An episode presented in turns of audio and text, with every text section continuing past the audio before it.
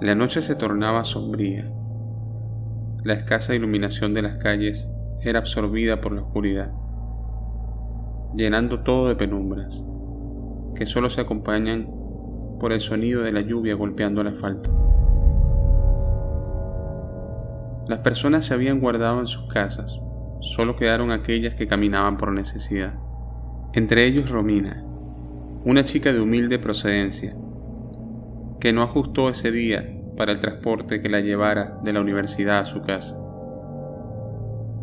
Era algo común para ella, muchas veces había recorrido ese camino en las mismas condiciones, pero eso no evitaba que se le crisparan un poco los nervios.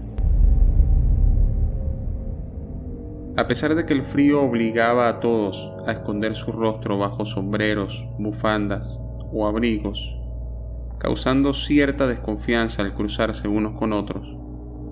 Romina estaba consciente de que lucía igual de sospechosa que ellos, y se movía con cautela para no causarle un susto a alguien.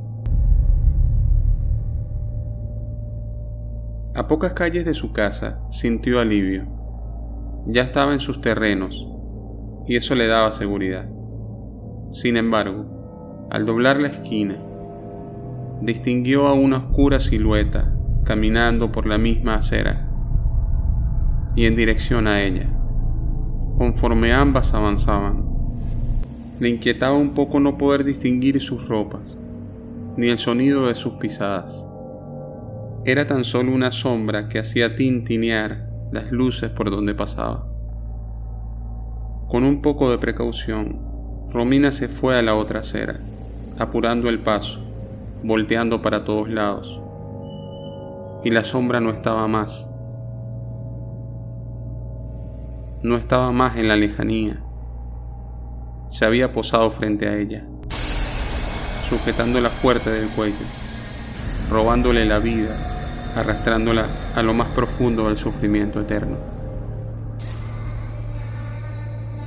Al mismo tiempo, Cristina, su amiga de toda la vida, estaba sentada en medio de un pentagrama dibujado con sangre. Le pedía al maligno que se llevara a Romina y la mantuviera cautiva en el infierno, pues sentía mucha envidia de ella y no quería verla más en este mundo. Los días pasaron.